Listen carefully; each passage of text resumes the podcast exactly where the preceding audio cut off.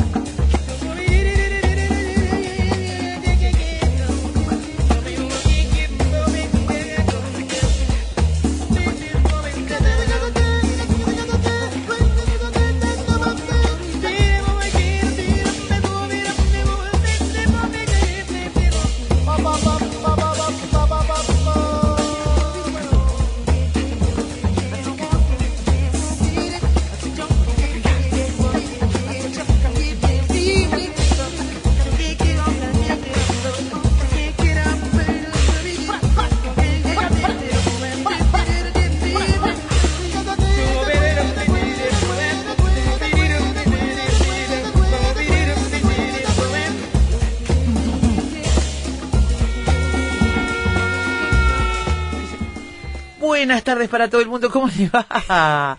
No puedo creer. Carolina, ¿cómo andas? ¿Yo? Sí. Como perra con dos colas. Las fiestas que me hacía Carolina hoy. Hola, Ángeles. Las fiestas que me hacía Carolina hoy cuando llegué parecía bien un perrito, ¿eh? bien un perrito. bien un perrito. Es que no te podía abrazar, entonces. No, no, prohibido. Te hacías fiestas prohibido el abrazo, prohibido el abrazo. La verdad es que parece mentira. Yo nunca me imaginé que pudiera estar dos meses fuera de las canchas es por esta lesión. Es una fractura de hombro, para los que no saben. Creo que ya a esta altura se enterado el planeta Marte. Pero bueno, este, nunca me imaginé que pudiera esto demorar tanto y ser tan largo. Todavía hay un camino largo por recorrer en cuanto a recuperación y rehabilitación. Tengo muchas cosas este, prohibidas, como por ejemplo usar la computadora, usar mi mano este, para el mouse. Eso está prohibido, con lo cual estoy reaprendiendo un montón de cosas.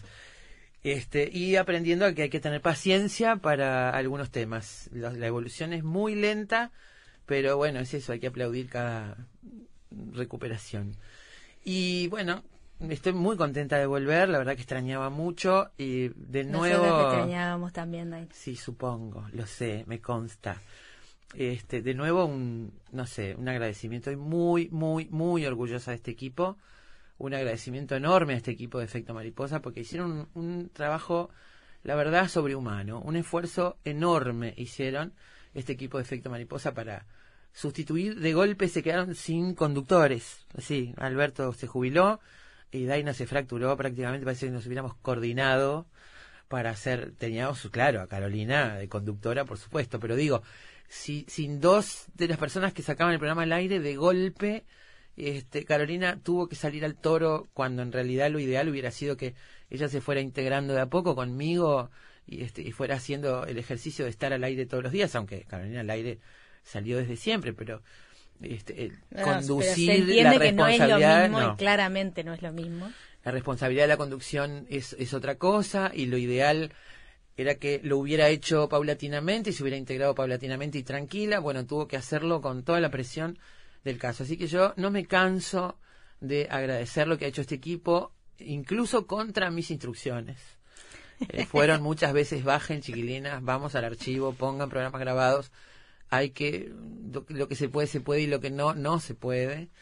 Este, pero bueno, hi- hicieron mucho por este programa porque lo quieren mucho y a es que este es este, nuestro programa también. Entonces entendíamos que dejar eh, todo programas grabados era realmente descuidarlo y no nosotros es nuestro hijito también, Sí. efecto mariposa, y no queríamos descuidarlo.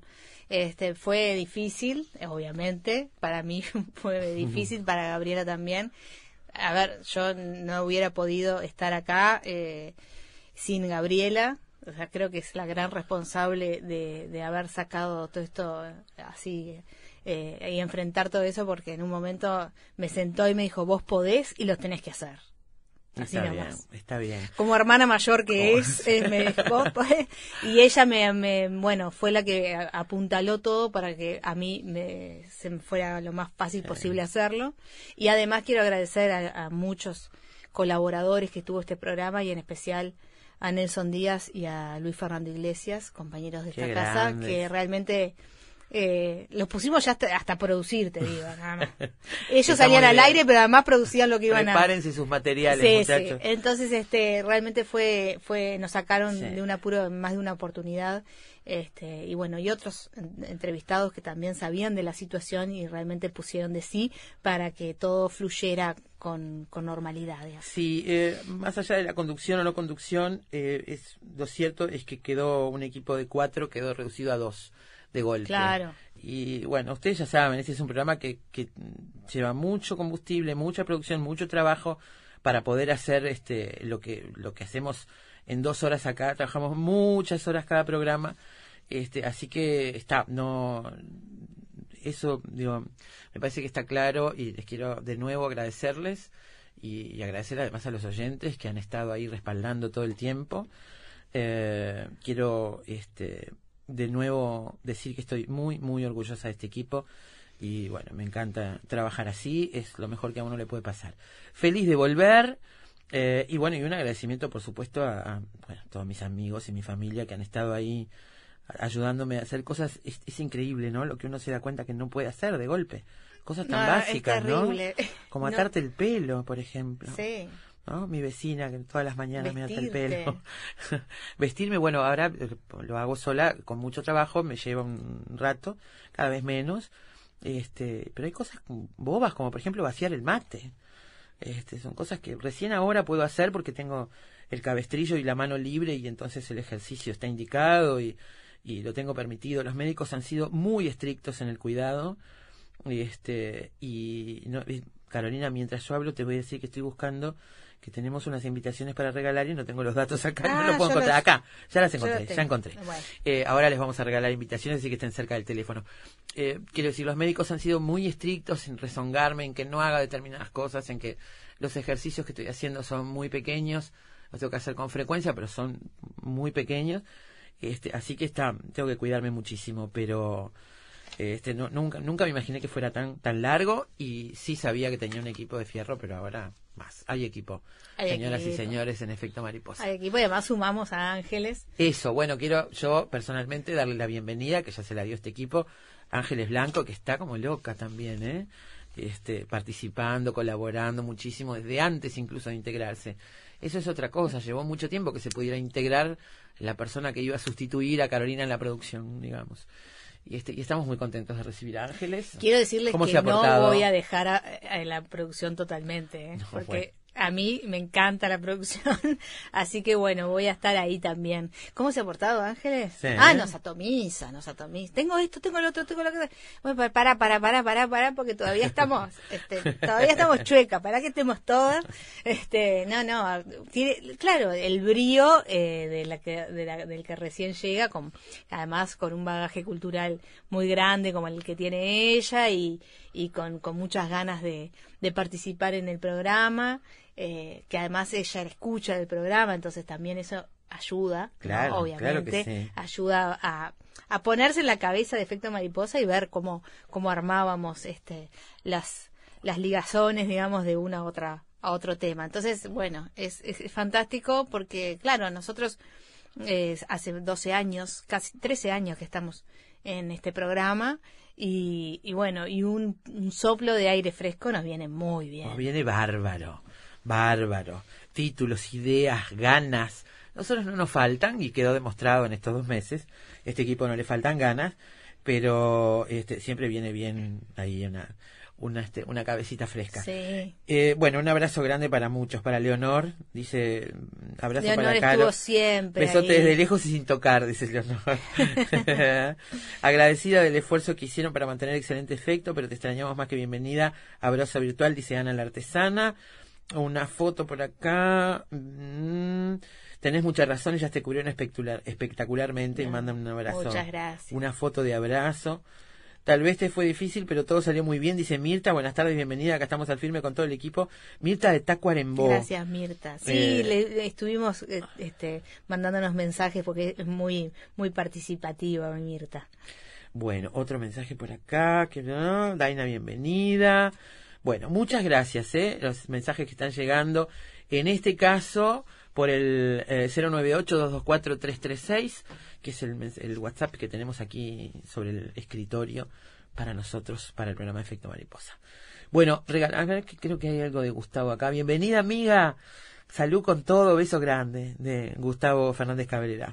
Ah, gracias, Gustavo. Estuvo ahí todo el tiempo. Bueno, tenemos dos invitaciones dobles para la presentación del disco Naif de Maxi Suárez, que estuvo en una deliciosa entrevista con Carolina Mola hace pocas horas acá en el programa. Y este, bueno, ellos también se quedaron muy contentos con la entrevista, cosa que a mí me enorgullece de este programa. Así que tenemos dos invitaciones dobles, esto es mañana jueves a las 21 horas en la sala Hugo Balso del Auditorio del Sodre. Así que los dos primeros que llamen eh, al teléfono de la radio. Eh, 2915 005 no, 2915 ¿1050? Ah, 1050, ¿no? Ay, Ah. por favor. ¿Cómo era Gaby el teléfono de la radio? 2915 2915. no puede ser, ¿eh? Yo ¿Eh? me olvido. 2915 1050. Estaba sí, bien, señor. 1050.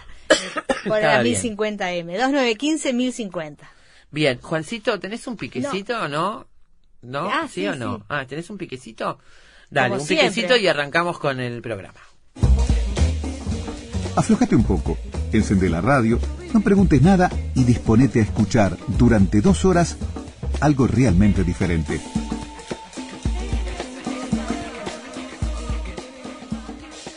Bueno, tenemos libro y visitas internacionales para hoy y además de además de todo eso algunas noticias muy interesantes en la lucha contra el cáncer que involucran a científicos uruguayos a nivel internacional. Por ejemplo, el Sí, título es Imposible salir de la Tierra, un libro de Alejandra Costamagna, publicado, editado ahora por Banda Oriental acá en, en Uruguay. Eh, es una Alejandra Costamagna es una chilena que cuenta 11 historias que en su mayoría son protagonizadas por mujeres y rompe los estereotipos que limitan el comportamiento que en ocasiones caracteriza el rol femenino dentro de la literatura. Cuentos que fueron escritos en distintos periodos entre 2005 y 2015 y tenían una edición anterior en Chile, pero por primera vez en Uruguay se este, lo edita ahora Banda Oriental. Costamaña es una de las escritoras de la llamada literatura de los hijos en las letras chilenas, que bueno, son aquellos este, que fueron niños y jóvenes durante la dictadura y que ahora parece que están brotando como escritores, como literatos, ya lo veremos. En el cuento que da título a este libro, una muchacha afectada por un cáncer terminal y su hermana discuten si realmente el hombre llegó a la luna, una de las teorías conspirativas más populares Sí, este que conocemos. ¿El hombre llegó o no a la luna? Bueno, Carolina leyó el libro, está ahí todo marcadito, como Todo suele marcadito, suceder. Sí. Eh, además, este Costamaña que in- integra esta, esta generación porque, bueno, nació en el año 1970, es hija de argentinos. Eh, Es que emigraron, ¿no? Eh, eh, ahí está, que emigraron a Chile eh, por, por el golpe de Onganía en el 68 y bueno, es una de las narradores, narradoras hoy más importantes de la literatura chilena, es docente, periodista, crítica de teatro, es traductora. Muchas de estas cosas aparecen este, de alguna manera, sobre todo lo del periodista aparece de alguna manera en los cuentos. Eh, comenzó a publicar a mediados de los años 90 y en el 2002 ganó el premio Planeta a Argentina con la novela Cansado ya del Sol. Y el año pasado, en 2018, fue finalista del premio Herralde con este libro nuevo, esta, esta nueva novela que se llama El Sistema del Tacto. Eh, bueno, en el 99 Roberto Bolaño eh, habló de ella sobre, sobre que es protagonista en una generación de escritoras que prometía comérselo todo, después le preguntaremos algo sobre eso. Eh, y bueno, es, eh, es una, una chilena que tendremos acá en, en la Feria del Libro y que, como vos decías, bueno, tiene en estos cuentos a protagonistas casi todas mujeres no, porque en realidad cuando el, el narrador es varón, también la protagonista es mujer, y eso también lo hablaremos con ella mm, este, en la entrevista, así que la vamos a recibir como corresponde acá en Efecto Mariposa. Después les vamos a comentar algo sobre la literatura de los hijos en las letras chilenas. Parece que hay una, un gran florecimiento de la literatura, de la narrativa en Chile, con jóvenes autores y, este, y están en especial esta generación de los hijos de las letras chilenas, nacidos en los años 70 y 80, los jóvenes criados durante la dictadura de Pinochet son una destacada generación literaria. Hoy vamos a contarles lo que opinan algunos de ellos, quiénes son, qué están escribiendo, qué están contando en este momento los hijos mm, de, en las letras chilenas. Muy bien, a las 3 de la tarde música de lunas, las lunas más famosas de la música desde Beethoven hasta R.E.M., pasando por Pink Floyd. ¿Y Blue Moon? Eh, ¿Está Blue Moon? Ah, no sé. mm, No importa. No sé, no sé, no sé. Fly Me to the Moon. No sé Te si digo está, yo y se me caen los ruleros. está Sinatra y The Police también. Muy bien. Hay varios. Perfecto, perfecto. Y después sí, esto que les hablábamos sobre eh, científicos uruguayos investigando y con logros a nivel internacional en la lucha contra el cáncer, inmunoterapia contra el cáncer, un trabajo publicado por investigadores del Instituto Pasteur de Montevideo y de Facultad de Medicina, realizado en colaboración con colegas argentinos y franceses, presenta avances para aumentar la eficacia de la inmunoterapia contra el cáncer. Yo no sabía, pero bueno, hay un tercio de los eh, pacientes con cáncer este, son mm, eh, sensibles a la inmunoterapia. Solamente un tercio. Solamente un Y- y tercio. todavía no se sabe muy bien por qué, este, qué es lo que pasa, que otros no son tan sensibles a la inmunoterapia. Eh, así que bueno, nos vamos a meter con eso porque hay científicos uruguayos que están estudiando por qué pasa esto y han encontrado, por lo menos en estas primeras pruebas en ratones de laboratorio, han encontrado la manera de generar las condiciones para que la inmunoterapia sea efectiva este, en más, pueden hasta duplicar o triplicar la cantidad de pacientes que pueden ser, este, eh, digamos, afectados, Afectados. bien y correctamente por la inmunoterapia. Vamos a conversar con el Muy doctor bien. Marcelo Gil, que es integrante del Departamento de Inmunobiología de la Facultad de Medicina y responsable del Laboratorio de Inmunoregulación de Inflamación del Instituto Pasteur de Montevideo. Muy bien, y si tenemos tiempo vamos a comentar eh, algunas teorías conspirativas como esta que se refiere el, el cuento de Costamaña, que es la de la llegada eh, del hombre a la luna, si llegó o no llegó. Aquí las hermanas este, discuten eh, y llegan a la conclusión que no puede haber llegado a la luna, que es imposible salir de la Tierra y por eso el título del libro. Este, pero hay otras teorías conspirativas. Sí, señor. Hay, otras que alimentan y además Y eh, algunas viste que están en algunas el tapete ahora. no pero claro porque viste que algunas se van muriendo van muriendo y después renacen cada tanto después renacen, renacen y tienen series en Netflix, por ejemplo, Sí. como los terraplanistas. los terraplanistas Muy bien. tal cual Muy bien, amigos. Bueno, imposible salir de la Tierra, entonces todo está pronto. Vamos a recibir a esta escritora chilena que visita Montevideo. Este, y empezamos con Sting, ¿te parece? ay siempre me parece bien empezar con este Por supuesto. Sister Moon.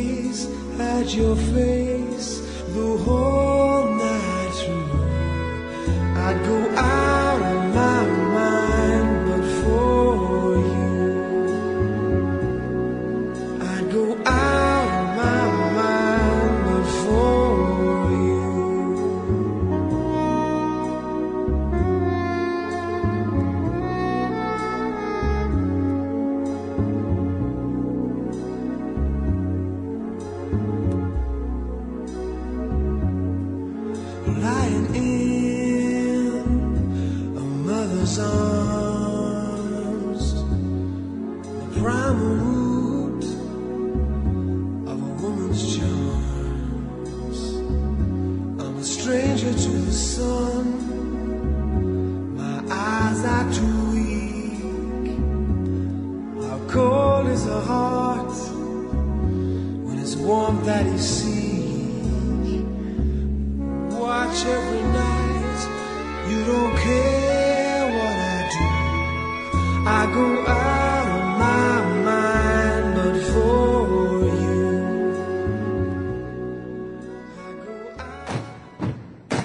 Investigadores, matemáticos, escritores, deportistas, historiadores, científicos, actores, artesanos, cantantes. Todos ellos, desde cualquier parte del mundo, se encuentran todas las tardes en Efecto Mariposa. Cine, libros, pintura, teatro, poesía, música y un sendero sutil que los une a todos. Efecto Mariposa. Efecto Mariposa.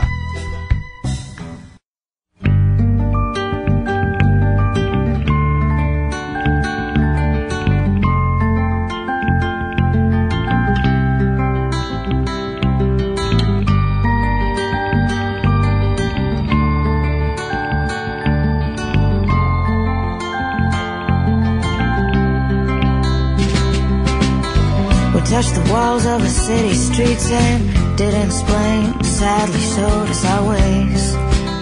I've never him why. Cast down, it was heaven sent. And to the church, no intent to repent. On my knees,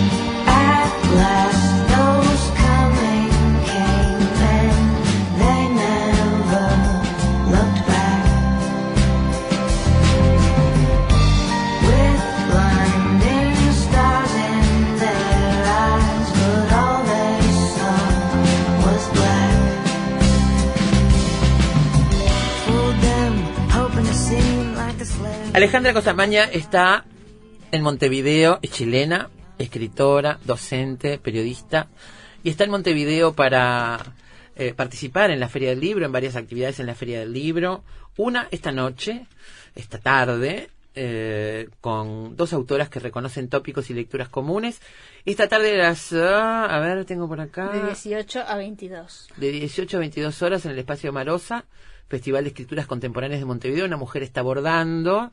eh, palabras cruzadas, dos autoras reconocen tópicos y lecturas comunes. Diálogo y lecturas cruzadas entre Alejandra Costamaña y Fernanda Trías. Y mañana jueves 10 a las 21 horas en el Salón Dorado, mesa con Cecilia Ríos, autora uruguaya Cecilia Ríos, y María Hueseinburú, ganadoras del premio Narradores de Banda Oriental, participación especial de Alejandra Costamaña de Chile. Eh, Es una actividad de ediciones de la Banda Oriental. Ediciones de la Banda Oriental acaba de publicar Imposible salir de la Tierra, esta colección de cuentos de Alejandra Costamaña, que habían sido publicados originalmente en 2016 en México y que reúne textos escritos entre el año 2005 y 2015. En esta ocasión, para la edición de Banda Oriental, ha sido prologado por Horacio Cavallo. eh, y bueno, y nosotros estamos encantadas de recibir a Alejandra acá en, en Efecto Mariposa en Montevideo por vez número 3 o 4, aparentemente. Alejandra, bienvenida. Sí, muchísimas gracias por la invitación. Estoy muy contenta de estar con ustedes en este programa que ya me tiene alucinada. Todavía no empezó. todavía no empezó. Alejandra, ya habías estado, decías, en Uruguay, pero hace mucho tiempo que no venías. Sí, estuve la última vez, eh, debe haber sido en el 2007 o, o 2008, por ahí en la Feria de San José. Y justamente mencionabas a Horacio Cavallo, que fue quien hizo el prólogo de, de este libro de cuentos. eh, estuvimos en San José presentando la novela Dile que no estoy en esa oportunidad. Bien, varias novelas publicadas ya y este volumen de cuentos. Hay una, por lo que leíamos ahora, bueno, vamos a hablar de, de- de tu libro de, de cuentos, obviamente, y de varias cosas más. Carolina lo leyó, como verás, está todo marcadito ahí. Así veo. Yo no, no he tenido todavía el placer de leerlo, pero ya tengo muchas ganas. Eh, pero antes de, de meternos en el libro, estábamos viendo en producción, antes de empezar esta charla, que hay una especie de efervescencia muy importante de narrativa en Chile. Escritores de tu generación este, y de generaciones posteriores, escritores muy jóvenes. Una, una este, especie de boom literario chileno. ¿Es así como lo ves? ¿A qué te parece que responde? Mira, yo pienso que mm, hay, hay un fenómeno que está ocurriendo en, en general en, en Latinoamérica. eh, lo veo con fuerza en los lugares que me ha tocado visitar justamente con este libro, eh, que tiene que ver más bien con una visibilidad de autores, autoras que, que tal vez antes sí estaban escribiendo pero no se veían, que probablemente esté vinculado también con el fenómeno de la proliferación y, y sobre todo el fortalecimiento de las editoriales autogestionadas. Ah, claro. Esto tal vez ha hecho que se haga más visible y que se haga más visible también la comunicación entre países, ¿no? Porque Claro. eh, muchas veces también pasaba que con los grandes sellos, un autor para que cruce la cordillera, son- solamente la cordillera, que bueno, sí, es un macizo, está bien, pero eh, podían pasar años, o antes tenían que pasar por, por España para poder validarse y que va- fuera un autor, qué sé yo, desde Argentina a Chile o de Argentina a Uruguay mismo. Hay una ¿no? globalización, además, a partir de, de- por un lado, como tú decías, las, las editoriales autogestionadas y por otro lado, la posibilidad de comunicación Sí. a través de Internet. Exacto, ¿no? también pasa eso, que yo creo que las, las nuevas tecnologías también permiten que haya soportes que es más fácil que los libros, es más barato, eh, hay mayor difusión, hay mucho más eh, comunicación también como de oídas, ¿no? Claro. Eh, entonces nos enteramos más también de lo que está ocurriendo. Y yo creo que lo bonito de lo que está pasando también es ver una diversidad enorme de, de registros, de, de voces, eh, que representan a veces como no solamente movimientos generacionales, sino también un intercambio mucho más fluido y, mm, y más variado, intergeneracional, ¿no? Capaz que se están animando más a escribir los, los jóvenes de, lo que se animaban antes también, ¿no? Eh, Yo te pregunto sobre la, sobre todo sobre la narrativa femenina, porque este boom está vinculado a, a, los, a, los- a todos los géneros, pero en cuanto a la narrativa femenina, ¿crees que hay ahora un, un mayor protagonismo? ¿Es un rol que, ha que había quedado relegado en, en- en la narrativa hi- históricamente? Sí, mira, a mí a veces me da un poco de, de rasquemor o de problemas pensar en la literatura femenina, como ponerle eh, el, rótulo. el rótulo del el apellido de lo femenino, porque se tiende a veces a pensar eh, tal vez como de manera un poco esencialista, como si la, la literatura femenina tuviera como una sola línea o fuera esencialmente de, un- de una forma o no. Quizá y no se habla de la literatura masculina, por ejemplo. Quizá debería ¿no? decir la literatura escrita por mujeres, las mujeres Claro, repres- o tal sea, cual. representativas de la literatura. Exacto, y yo pienso que ahí, ahí dices algo muy, muy importante, porque creo que efectivamente eh, es una visibilización y unas voces que ahora son tomadas más en cuenta y que podemos ver que a lo largo de nuestras formaciones también, y ahí como generacionalmente podemos aportar bastante, los cánones fueron siempre súper masculinos. Y con suerte teníamos una o dos autoras que resaltaban por ahí porque eran como las que ya a fuerza tenían que salir. Pero lo que pasa hoy es que se cuestiona un poco esa naturalización de un canon tan, tan tremendamente patriarcal y masculino.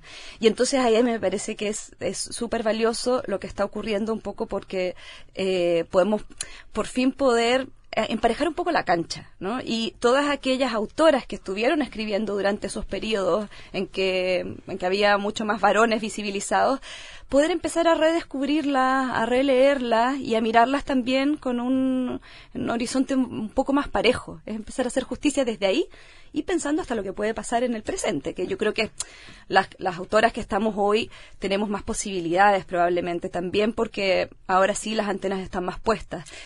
Claro, Pero está dentro parece- de un contexto favorable, Exacto. digamos. La literatura no escapa a eso. también. Exacto. Pero nuevamente es como también tener el ojo de que no se nos encasille también y no se vuelva una operación de mercado.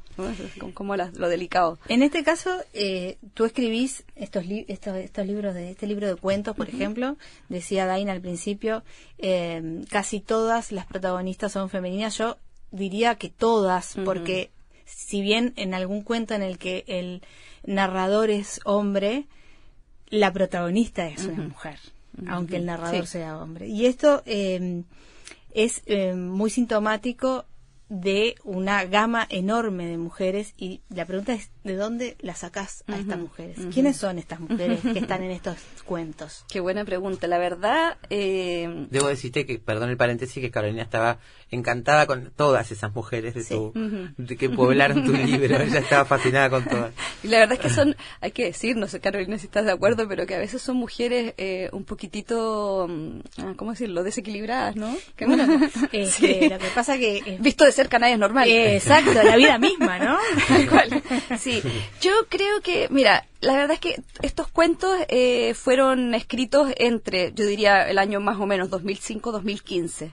Entonces obedecen a distintos momentos de escritura, de registros, de obsesiones mías, sin duda, que es como mientras los estaba escribiendo, también estaba escribiendo otras cosas y probablemente entonces hay personajes que después se filtran o aparecen en otros libros.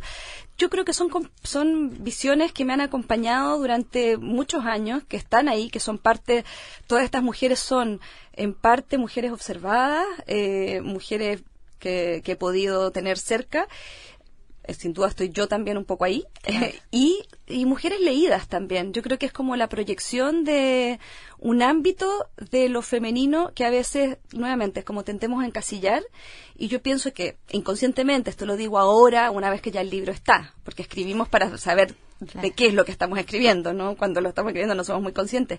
Pero creo que de alguna forma era eh, salir de los moldes de lo naturalizado, de lo convencionalmente también visto como la mujer que tiene que responder a un estereotipo y que ser como controlada, eh, sensible, que le pasen, que obedezca ciertos parámetros, incluso algunos parámetros de la maternidad o ciertos Bueno, roles asignados. El cuento ¿no? del- de, de la maternidad, eh, el que protagoniza, digamos, Mm. la maternidad, porque eh, se va colando en algunos de los cuentos, pero hay uno que es específicamente eh, uno que se dedica a hablar sobre la maternidad y la, la mujer que no quiere ser madre es una mujer sin cabeza.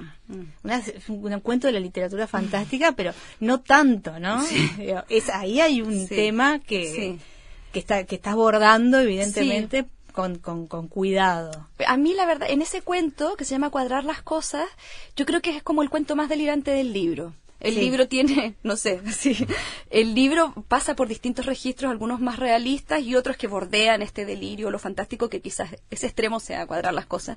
Y yo creo que en el fondo, eh, a ver, era un tema del que yo escribí algunas columnas de opinión, como que lo abordé desde un lugar un poco más, más ensayístico quizás, pero me daba vuelta desde las imágenes y, y desde la literatura, cómo, cómo, cómo tocar este tema. Entonces yo creo que partí de un tema del que quería hablar para hacer un desvío y extrañarlo, o sea, vol- volverlo extraño, quiero decir, eh, y, mm, a ver, como descuajeringarlo de la, de la realidad para poder trabajar solo con imágenes. Entonces esa imagen de la mujer que quiere tener un hijo, pero, pero que en realidad no está segura si quiere o no quiere, entonces se saca la cabeza para poder eh, en el fondo sacarse estas ideas de la cabeza y lo que se saca es este bebé medio gelatinoso, hay una cosa medio extraña. Eh, es un, porque además es un tema, yo mm, reflexionando sobre el cuento, eh, es un tema en el que el, el feminismo eh, ti- con- tiene problemas con este tema ujú, y tiene distintas eh, opiniones y según quién. Entonces es un tema complejo Seguro. en el que, bueno, en realidad eh, la mujer cuando tiene un hijo eh, no solo tiene un hijo, sino que está cumpliendo con otras cosas, aunque a veces eh, el tener un hijo solo. Yo, yo, por ejemplo, tengo un hijo y, y me preguntan por qué tuviste un solo hijo. Y si tuviera dos de un mismo género, de, y no querés la otra. Exacto, Entonces, sí. nunca, eh, nunca Sí. la sociedad está satisfecha en relación a este tema. Exacto. ¿no? Entonces, sí. Más bien, eh, mi punto es ese, es eh, la maternidad forzada. Claro. O eh, la, un poco la perspectiva de que la única forma de realización de la mujer pueda ser esa maternidad. Entonces, a mí me parece que eh, yo apunto a que ojalá existiera una convivencia en la que ser madre o no ser madre, o ser madre de una criatura, o de dos, o de tres, o de cuatro, sea algo completamente voluntario y que tenga que ver con el deseo estricto de la mujer y de su cuerpo, la determinación de qué hace con su cuerpo. Estoy pensando que si estos, estos textos, como decíamos al principio, fueron publicados en, en un rango de, de tiempo muy amplio, ¿no? Este, originalmente, después hubo una edición en México y ahora en la edición de, de Banda Oriental, hay entonces un criterio de selección, supongo yo que son elegidos de entre otros, de una cantidad más grande, un criterio de selección que busca también una cierta unidad con respecto a estos temas. Una cierta, no sé, yo repito, no leí el libro, pero me gustaría saber si eso este, fue, te guió en algún, Sí. este- ese tipo de cosas que estás diciendo, fueron las que te guiaron para seleccionar esos textos. Sí, mira, primero yo pensé, a ver, en realidad el proyecto surgió eh, por la idea de otra editorial que es eh, Estruendo Mudo, que es una editorial peruana. Eh, entonces después fue muy bonito porque el proceso del libro justamente, y es lo que a mí me- me- más me ha interesado, es que pueda, lo que decía antes de las editoriales autogestionadas, Sí, que una editorial peruana primero, después Exacto. editado en México, ahora Banda estuvo- Oriental en Uruguay. Estuvo también en Colombia, en Costa Rica, en España, salió todas con distintas editoriales independientes de cada país, de manera que sea también incluso eh, cada edición es ligeramente distinta. Incorporo algunos Ah. cuentos en uno, en otros no, eh, otros órdenes, porque me parece que es como que el libro vuelve a tener una vida propia local. En cada lugar se lee distinto, con otras coordenadas. Incluso las portadas dicen a- a- la lectura va por otros lados con las distintas portadas. Pero bueno, mi selección en todo caso tuvo que ver primero con eh, yo me puse a leer todo el material que había y tratar de encontrar ecos, resonancias, algo que, que, que de alguna forma aunara una cierta voz, ¿no? Un- como más que nada yo pensaría en un eco. Pero al mismo tiempo yo quería que fuera, ojalá, así como en la mayoría de estos textos hay una especie de, de límite de lo posible, ¿no? Límite de lo posible en las relaciones personales, eh, en temas específicos. También quería que hubiera un límite o poner en tensión el límite del cuento como género. Entonces, que hubiera algunos que son como eh, relámpagos, ¿no? Como agujas de reloj, que, es- que es casi Sí, media plana sí, y es como uf, una imagen y ya, y otros que son más parecidas a una novela, como Naturalezas Muertas, que es como de, la- de largo aliento. Y también en registros, ¿no? Que hubiera otros, lo que decía antes, más realistas, otros, o sea, que de alguna forma pudiera haber esa variedad. Y cuando, una vez que ya tuve un poco eso, me di cuenta ya después que había muchos cruces de temas o que, que Sí. a mí me pareció que incluso casi lo podía leer como una especie de novela Hay como un diálogo entre los cuentos que es inil- pero así se da- es- es- se ve enseguida después de terminar de leer te haces un repaso y decís pero acá hay hay una cosa eh, a ver todas son cosas que arrancan en, en lo cotidiano, en lo mínimo, en lo doméstico, en lo, no esas cosas de, yo qué sé, un viaje, un- una ida al cine, una ida al sanatorio, no sabe para qué. Y entonces, lo que tienen en común, hay, hay, hay dos, dos vertientes. Una en la que el cuento te das cuenta que, como se dice acá, eh, se va a pudrir todo en cualquier momento y uno está esperando Sí. cuándo es el momento. Ajá, ajá. Y en otro en, en el que mm, estás esperando eso y queda como contenido como en una olla de presión y es como la desolación, ¿no? Digo, esas son las dos Sí. cosas que yo identifico en esos cuentos.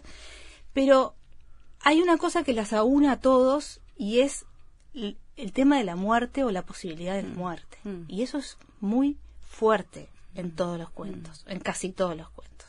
Sí. Es un- una cosa que te la tengo que preguntar Sí. porque es- de dónde viene porque esto es, es como un leitmotiv, digamos. Sí, la verdad es que son de esas cosas que yo las veo que aparecen después. Yo no sé si me propongo, ya, voy a escribir un cuento donde va a haber muerte.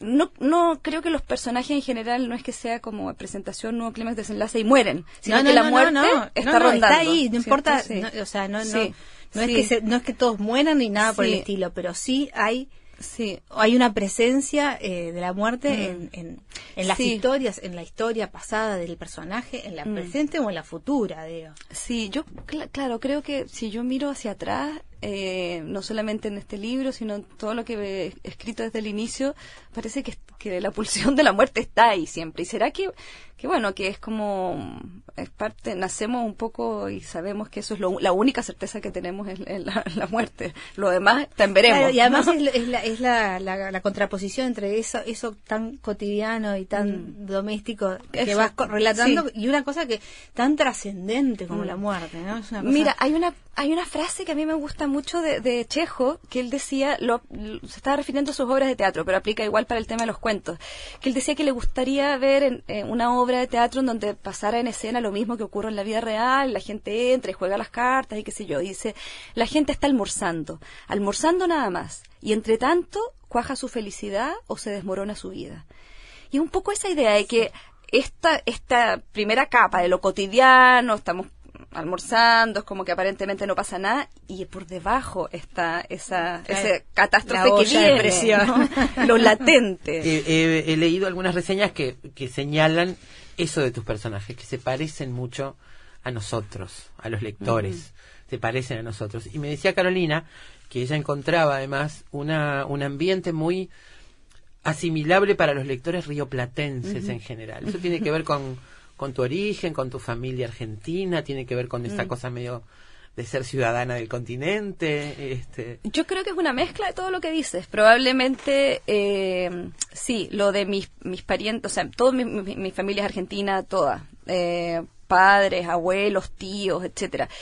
Y no solo Argentina, sino también de la provincia. Entonces yo venía siempre de chica, nos depositaban a mí y a mi hermana en diciembre y nos pasaban a buscar en marzo en un pueblito llamado Campana. Sí, que aparece Aparece mucho. Mucho en tu A- obra. Exacto. A veces le pongo, le he puesto otro nombre, que es retiro, por, un poco como por establecer también una distancia, de, bueno, por no incomodar. Pero el retiro que está al lado de Zárate ya Exacto, se sabe sí, que es tal cual, ¿Qué otra cosa puede ser, no?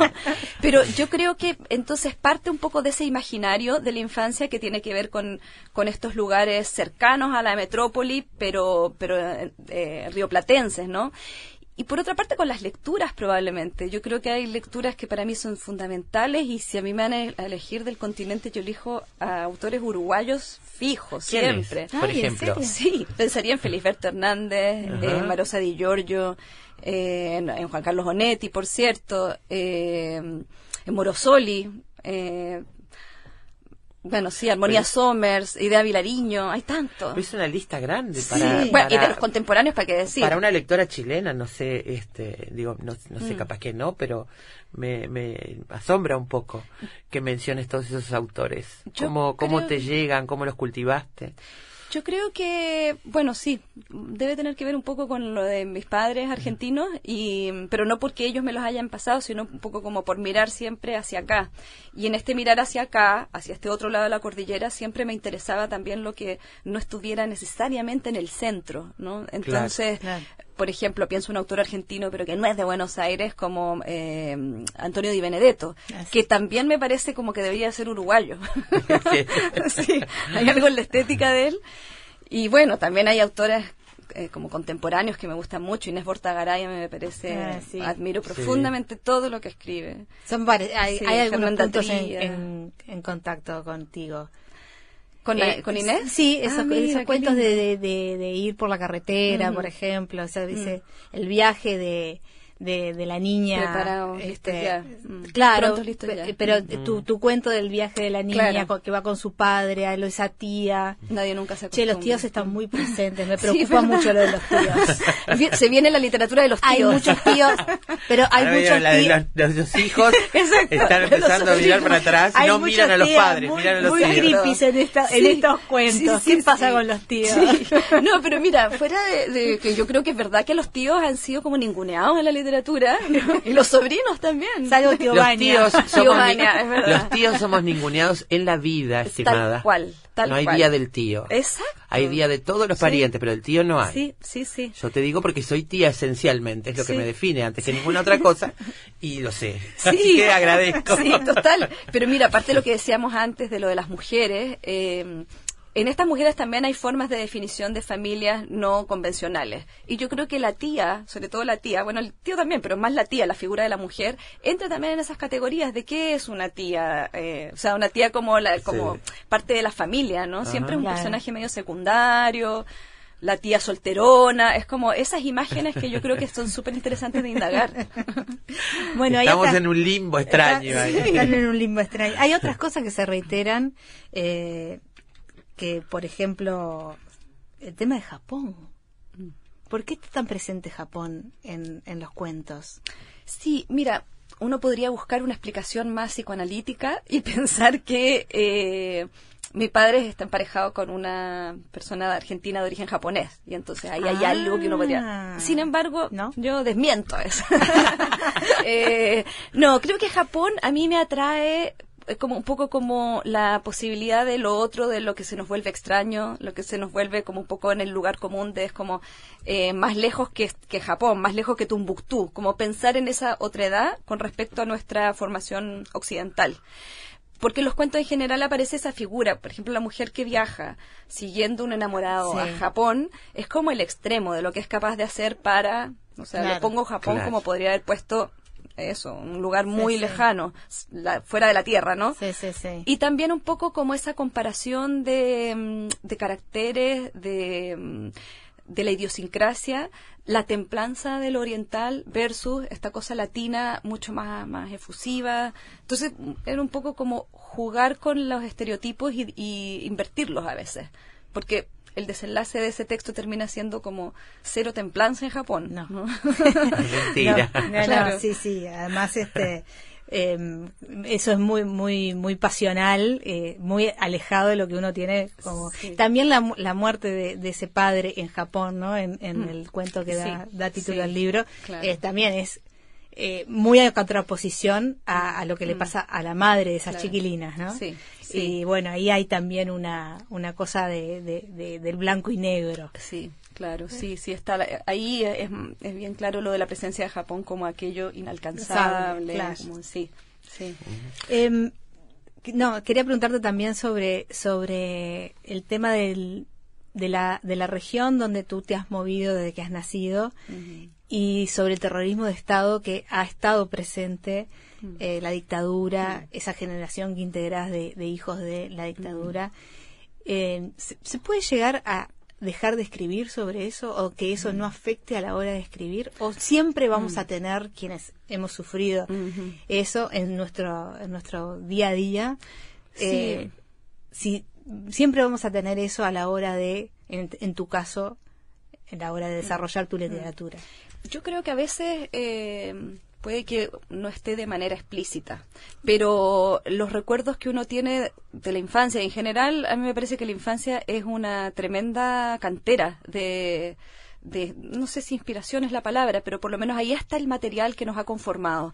Y esas, esas imágenes que tenemos de esos primeros recuerdos de infancia, que a veces dejan de ser recuerdos propios y se convierten como en el recuerdo del recuerdo, Sí. en una especie de memoria vicaria. Sí. Eh, desgraciadamente, para los que nacimos en aquellos años, están intervenidas también por ese quiebre tan fuerte. O sea, nuestra pensar en la infancia es pensar en la dictadura, inevitablemente, porque nos afectó en el ámbito cotidiano, nos marcó en el día a día.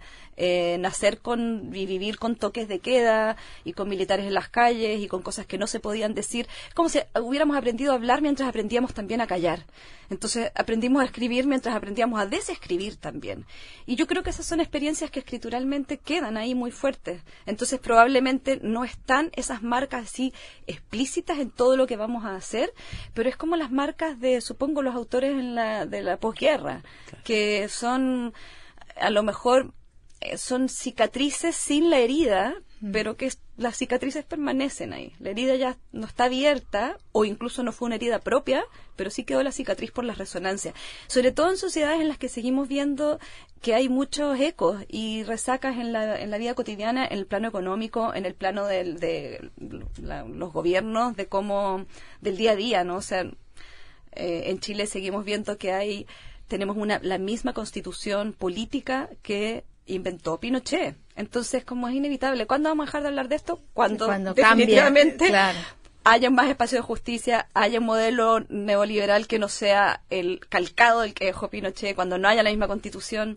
Entonces, inevitablemente yo veo a la gente más joven que están hablando tal vez de otras preocupaciones y de otras violencias latentes, pero que son de alguna forma herencias de esa otra. Bueno, como el como el como el machismo. Tal como cual, es- exacto. Nosotros tenemos una periodista muy eh, querida, muy conocida, que se llama Soledad Platero, que, que trabaja mucho con el tema de- de- del feminismo también, y es, cada vez que la invitan para hablar sobre, sobre este tema, es la única, creo, que así en voz alta habla sobre cómo el sistema capitalista nos afecta también en, el- en, el- en la cuestión de género y cómo si hablamos de la cuestión de género, tenemos que sí o sí hablar del sistema cual. capitalista. Súper de acuerdo. Y no, no, no, no permea eso. exacto. No permea. Todavía no sé cuál es el, cuál es la frontera que hay que cruzar, pero no permea. Mm, Claro, porque es una doble precarización en realidad. Claro. O sea, eh, estamos tan jodidas como el resto de los trabajadores y el doble, porque además Claro. se nos exige. Bueno, eh, no, ahora es lamentable que no me acuerde ahora el nombre de la italiana, feminista italiana, escritora muy interesante que tiene un libro sobre brujería, explicando, Ah, sí. este, nosotros la entrevistamos aquí, explicando que es- es- es- es- está basado el Mm. sistema capitalista en la cuestión de los roles. Mm. Y que la- la- el tema de la brujería y la casa de brujas tiene que ver estrictamente con eso. Es muy interesante lo que dice. No me acuerdo ahora el nombre, lo voy a buscar en el archivo porque lo tenemos. Sí. Hay una, Este- una novela que me, me acordé ahora que lo mencionabas por lo de la brujería, que a mí me gusta mucho de una mexicana que se llama Fernanda Melchor. La novela se llama Temporada de Huracanes y es una novela que habla acerca de una bruja, ¿no? Entre comillas, de un pueblo, que es un pueblo medio inventado en México, pero que remite al México actual absolutamente, y cómo a través de, en el fondo es como mm, los prejuicios caen con esta bruja y termina siendo como una novela también medio policial en eso, pero a través de eso es la violencia de género y la violencia en general en México. Pero cuando hablamos de la violencia en general en México, mira el universo en Sonora, por ejemplo, del lugar donde probablemente más mujeres matan por día. Entonces, Sí. una cosa bueno, Mariana Enríquez ha hecho un, cue- Tal un libro que también en, Sí. en distintos Claro. cuentos este, refiere a la violencia de género en temáticas que uno cuando empieza a leer ni se imagina que va a ser, pero pero sí. Pero bueno, falta esa visión, digamos, Sí. En este de- del sistema político Tal cual. eh, cuando vamos a estudiar lo que lo que pasa con, con, con los feminismos y con los machismos. ¿no? La encontré, se llama Silvia Federici Ah, y su trabajo Calibán y la bruja Claro. es al que me refiero. Ajá. Es exactamente eso. Eso. Mm. Ella lo desarrolla, pero con muchísima inteligencia. Nosotros estuvimos aquí en el programa hablando justamente de Calibán y la bruja. Qué maravilla. Recomiendo mucho ese, ese libro. ¿eh? Bueno, ¿y cómo, cómo ha sido eh, en estos años, desde el año 99, en que Bolaño dijo que te ibas a comer todo? Estabas a la cabeza de Estabas estos jóvenes cabeza. escritores que se iban a comer todo. Nada más y nada menos que Roberto Bolaño. Porque, ¿qué, cómo, ¿cuánto pesa esa criatura? Uf. Mira, sí, yo creo que siempre son eh, esas frases que uno dice como, uy, ¿ahora qué hago con esto? Claro. Pero, ¿Cómo pero fue? Un día le- leyendo un artículo, unas declaraciones, te enteraste que lo había hecho. sí, sí. Bueno, la verdad es que Bolaño volvió a Chile después de, de todos los años que había estado ausente. O sea, fue, él se había ido antes del 73, y después volvió un tiempito corto, se supone que como para hacer la revolución cuando ya estábamos en dictadura y no, y No, se volvió pues no. a México en ese tiempo y luego volvió entonces este en el año 98. Yo lo había leído, había salido me parece La pista de hielo y Estrella distante, creo. Eh, y entonces, nada, lo había leído, me había parecido, me había dado vuelta la cabeza. ¿Quién es este este sujeto chileno, qué, qué cosa más, más loca, porque además en Chile estaba el movimiento lo- de lo que se llamó la nueva narrativa chilena de los 90, que la verdad a mí me parecía bastante como fofo, un poco, no, no me... Convencional. Sí, no había grandes Sí. estrategias rupturistas, ¿no? Ujú. Y Bolaño de pronto llegaba Sí. a sacudirlo Sí, todo. sí, sí, sí. Entonces yo trabajaba en ese tiempo en una revista que como todas revistas culturales en estos sistemas finalmente se extinguió, se llamaba Rocinante, y propuse entrevistarlo y me dicen como, ay, pero ¿quién es este tipo? Bueno, ya, una página. Podría haber tenido tres, cuatro, cinco, la revista lo permitía, pero bueno, como era este desconocido, me dieron una página. y yo fui a entrevistarlo y fue maravilloso porque en realidad, y muy sorprendente, porque él había leído los dos libritos que yo hasta entonces había publicado y en vez de que yo le hiciera, o sea, yo le hice todas las preguntas del mundo, pero él me contrapreguntaba con, con, Con- mis libros y yo me quedé muy sorprendida. Entonces, bueno, después de eso seguimos carteándonos un poco y de repente apareció esta, este comentario. y yo me- declaración. sí, me- me- fue muy bonito y al mismo tiempo eh, creo que son esas cosas como, como los premios que en realidad uno los recibe con Y después hay que seguir adelante, y ¿no? exacto y luego bueno sí el trabajo es escribir no ser escritor necesariamente las dos cosas a veces van juntas pero sobre todo escribir Alejandra, bueno, ha sido un gusto tenerte en Efecto Mariposa. Esperamos volver a encontrarnos. Cuando vuelvas a Montevideo estarás siempre bienvenida en esta casa. Y bueno, que salga todo fantástico esta noche, mañana en la Feria del Libro. Ya saben que se pueden encontrar con, con Alejandra, y este, entre otras escritoras. Así, fervientemente, este libro de cuentos. Bien. Imposible salir de Genial. la tierra. Bueno, muchísimas gracias a ustedes dos por esta entretenida conversación, eh, tan al hueso además.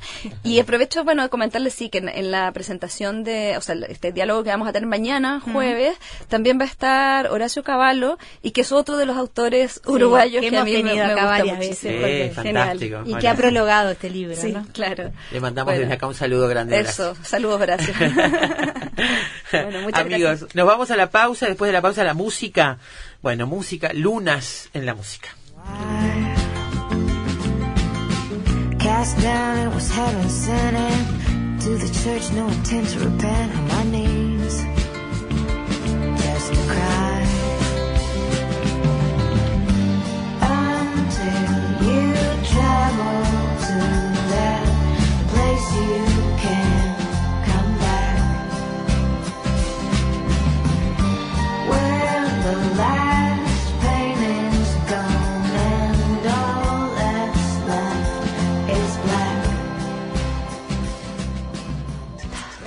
Batir las alas en cualquier parte del mundo provoca de este otro lado un fuerte sacudón en las tardes de la ciudad. Efecto mariposa.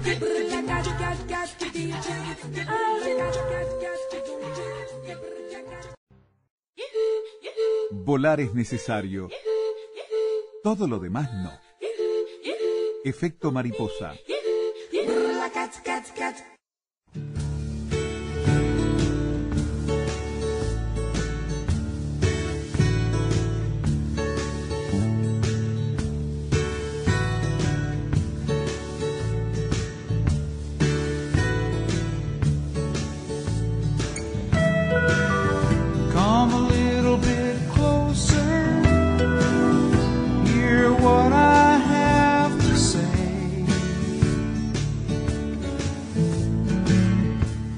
Dice Mario, bienvenida Daina. Carolina demostró ser la Cavani del equipo. Ay, mi amor. Vos sos Suárez, obvio.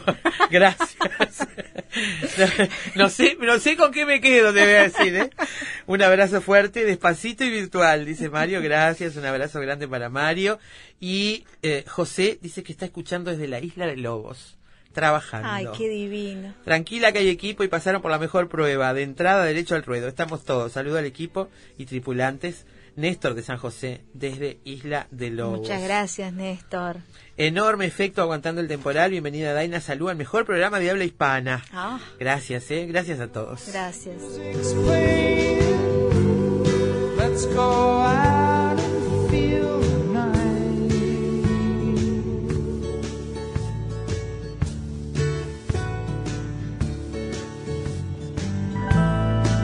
Let's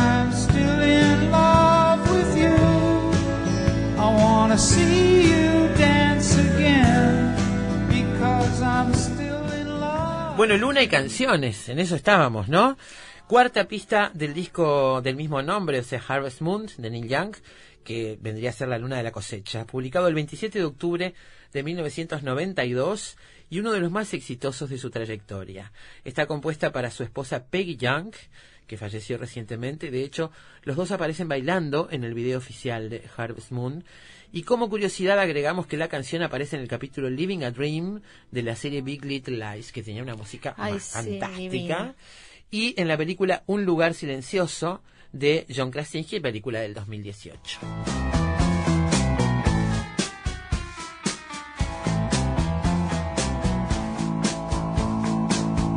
There's a nail in the door and there's glass on the lawn. Tax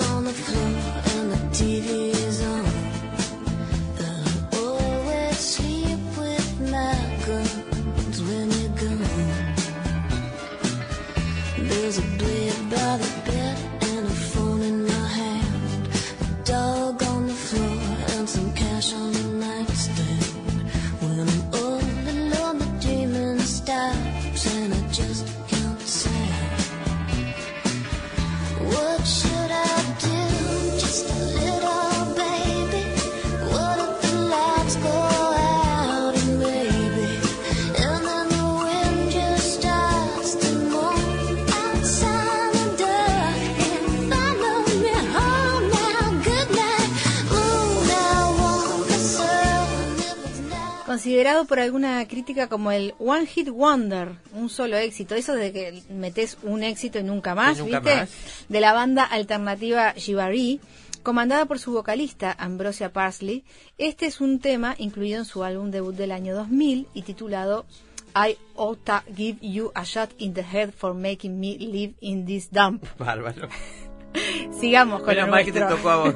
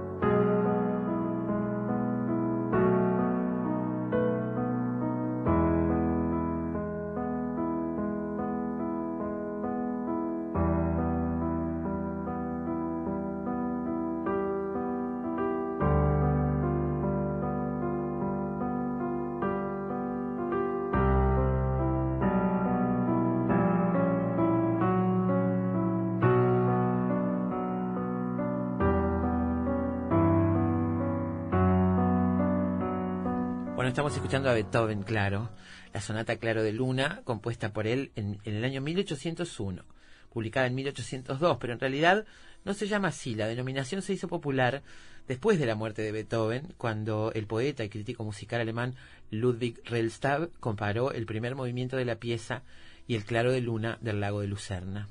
Fue dedicada a la condesa Giulietta Guicciardi.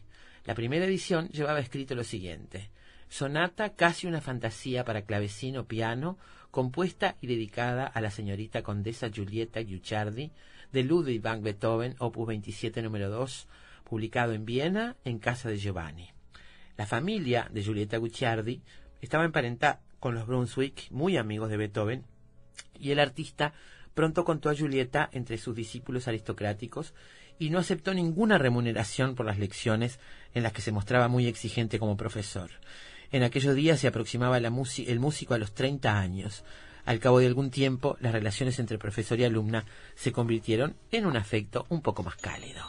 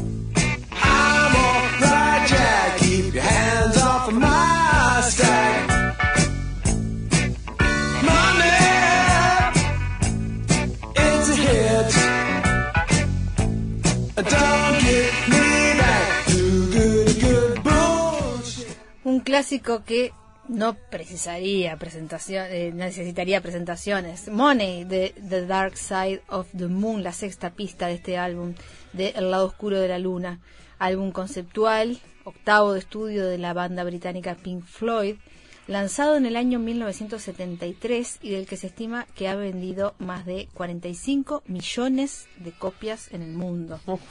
La temática del álbum incluye el conflicto, la avaricia, el envejecimiento y la enfermedad mental, este último inspirado en parte por el deterioro mental de su líder Sid Barrett.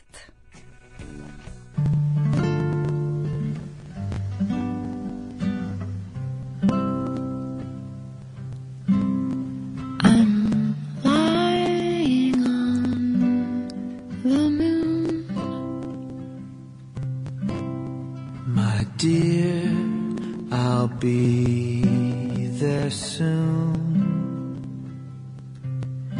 It's a quiet, starry place. Times we're swallowed up in space. We're here A million miles away.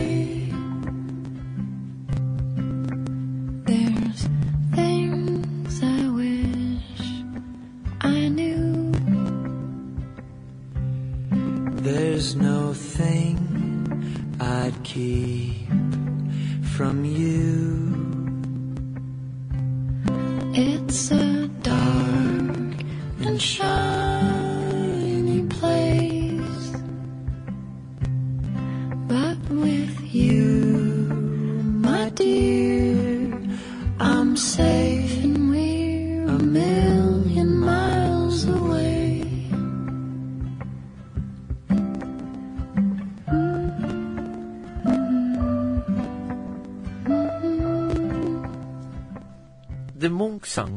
De la luna.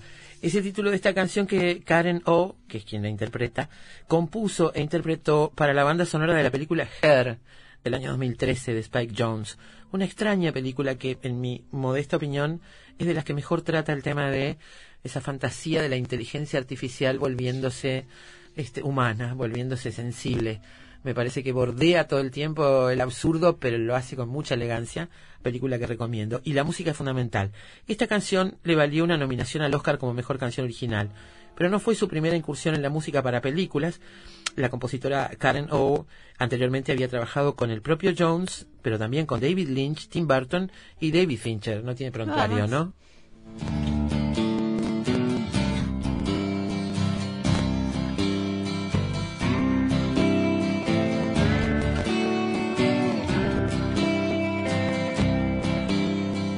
Martin the game of life. Yeah, yeah, yeah, yeah. Andy Kaufman in the wrestling match. Yeah, yeah, yeah, yeah. Monopoly 21 checkers and chess. Yeah, yeah, yeah, yeah. Mr. Fred Lassie in a breakfast mess. Let's play Twister, let's play Risk. Yeah, yeah, yeah. I'll see you in heaven if you make the. Yeah, yeah, yeah. Now, Andy, did you hear about this one? Tell me, are you locked in the pines? Andy, are you goofing on Elvis?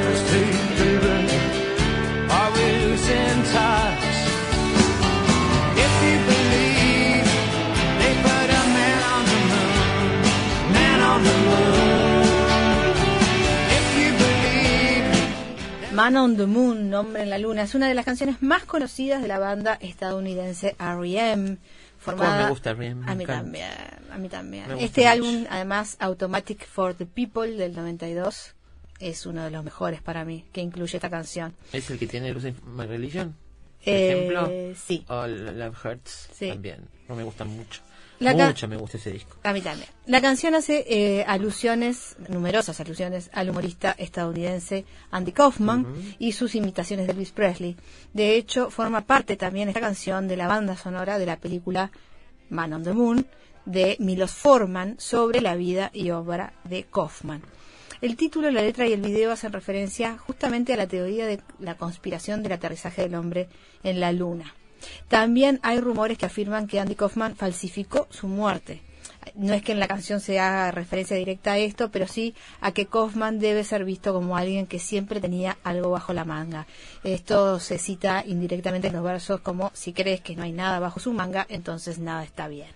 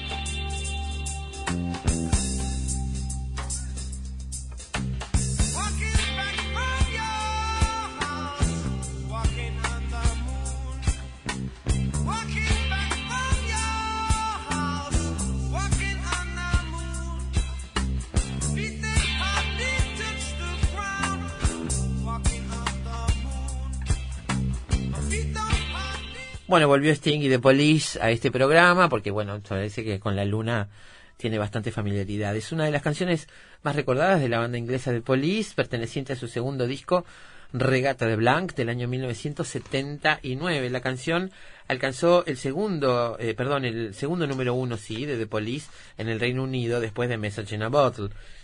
Y esta es una de las composiciones con más influencias del reggae de The Police y según su líder Sting, vocalista de la banda, trata de la sensación de estar enamorado, caminando en la luna.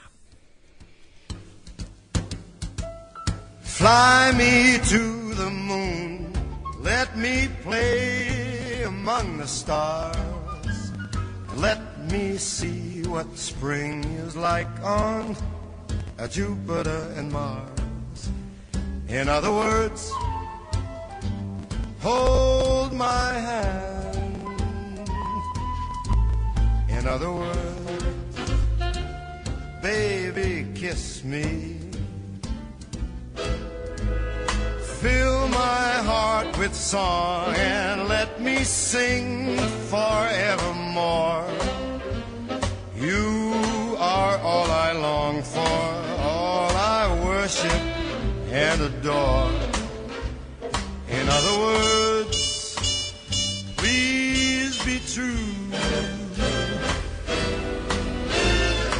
other.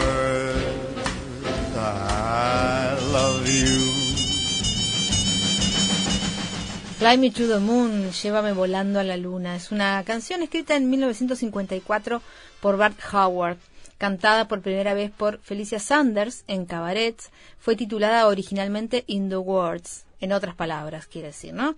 La canción se llama, eh, se llamó popularmente Fly Me to the Moon por su primera estrofa, pero transcurrieron algunos años hasta que los editores cambiaron el título oficialmente. Desde ese entonces se ha convertido en un estándar del jazz frecuentemente grabado, a menudo presente en la cultura popular.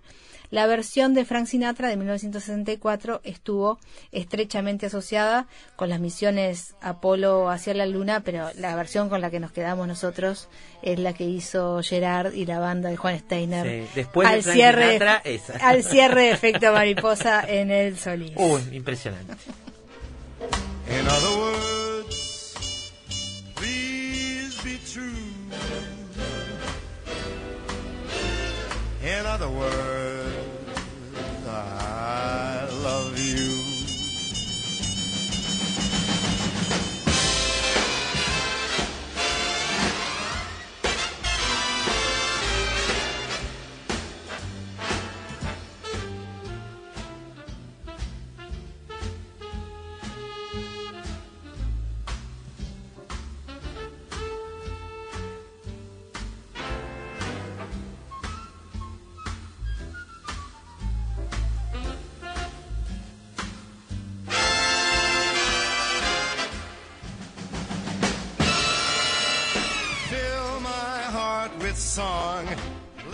Bueno, música y lunas de todo tipo.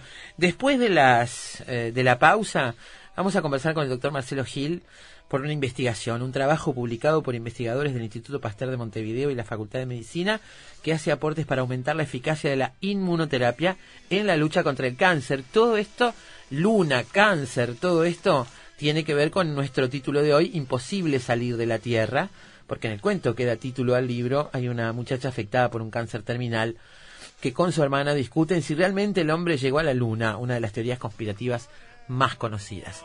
Así que sobre eso hablamos después de la pausa.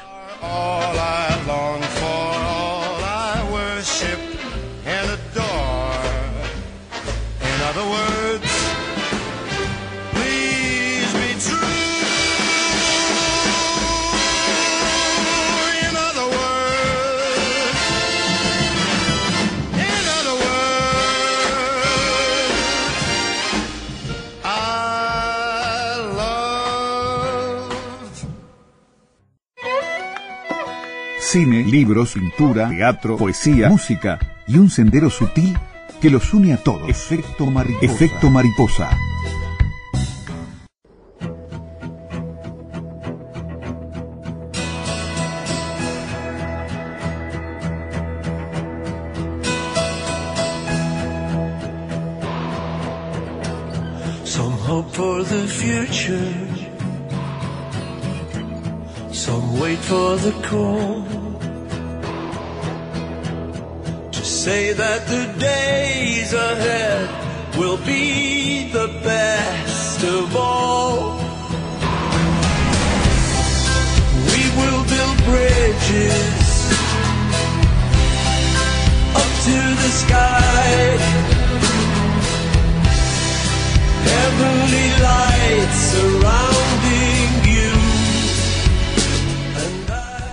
Hermana, está por cumplir 20 años y ahora se va a morir.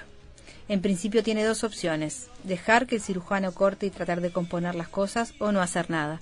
Si no hace nada, lo más probable es que las células degeneradas la devoren tranquilamente en la sala del hospital.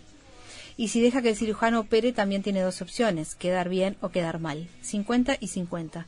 Si queda mal, tiene otras dos posibilidades, convertirse en planta o andar con una bolsita para todos lados, como esa gente que pasea su perro y va recogiendo todas las fecas.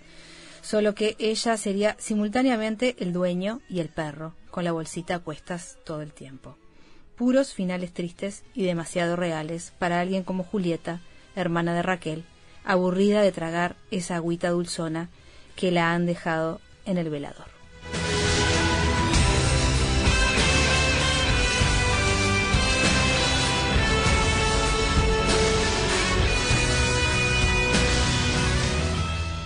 Un fragmento de el relato Imposible salir de la Tierra, que es el que abre el libro del mismo título, Imposible salir de la Tierra, de Alejandra Costamaña, con quien hablábamos más temprano, la escritora chilena, autora de este libro.